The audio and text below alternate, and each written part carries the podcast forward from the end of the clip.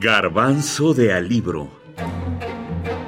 El autor es su escritura. Su obra.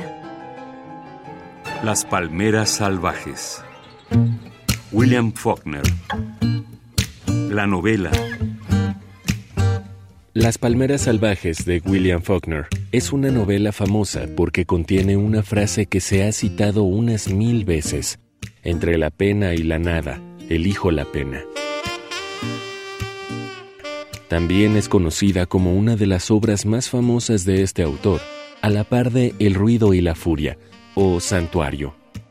Al hablar de Las Palmeras Salvajes, se habla necesariamente del universo narrativo de Faulkner, el sur de los Estados Unidos, historias en torno al río Mississippi o lo experimental de sus obras como el monólogo interior, la inclusión de múltiples narradores o puntos de vista y los saltos en el tiempo en la narración.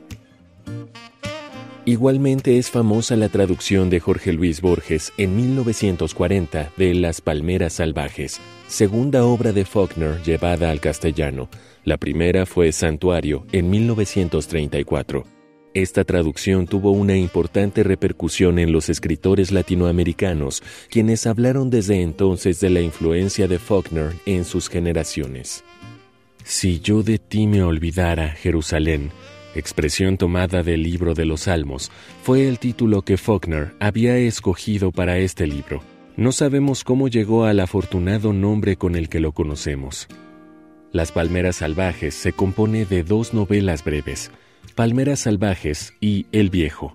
Necesario aclarar que al río Mississippi se le nombra familiarmente como El Viejo, Old Man, cada una consta de cinco capítulos que se presentan de manera alternativa, aunque las historias son distintas y separadas por el tiempo en que transcurren. Dos historias sin aparente conexión, cinco capítulos de cada historia combinadas entre sí.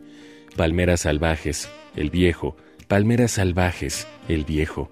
Así las va distribuyendo el autor. Dos historias sin aparente conexión porque una aborda la trágica historia de amor entre Harry Wilborn y Carlota Rittenmeyer. Las Palmeras Salvajes cuenta una historia sucedida en 1937. Harry y Charlotte deciden establecer una relación con las dificultades que trae el hecho de que ella sea casada y no se vea bien en la sociedad de esa época que sean amantes. Y la otra, el viejo, el relato del presidiario sin nombre, el penado como es llamado en estas páginas, y su lucha estoica contra las fuerzas de la naturaleza para salvar la vida de una mujer durante la gran inundación del río Mississippi en 1927. El viejo narra una historia ocurrida diez años antes a la de Palmeras Salvajes. Un preso quien se puede escapar durante una inundación yendo en un bote a la deriva por el río Mississippi encuentra en la orilla a una mujer embarazada. La rescata porque nunca ha pensado en escapar, aunque tenga posibilidades. Juntos son llevados por la corriente y ella da a luz. Logran llegar a un sitio seguro y el convicto se entrega para regresar a prisión. La idea del gótico sureño que está en muchas de las novelas de William Faulkner que tienen lugar en este condado ficticio de Yoknapatapua, un lugar que además es difícil de pronunciar porque el propio William Faulkner cambiaba su pronunciación este, con bastante frecuencia. Él, él, era una persona, según cuentan, a la que le gustaba mover y modificar varias de las historias que contaba sobre sí mismo, sobre sus obras. Bueno, pues este ambiente que es el escenario del ruido y la furia, de Sartoris, mientras agonizo también, de Luz de Agosto y Absalón, Absalón.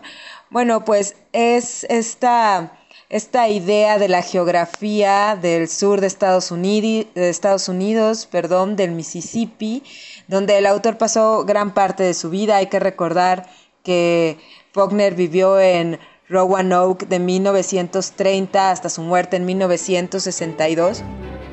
Silvia Georgina Estrada, poeta y periodista.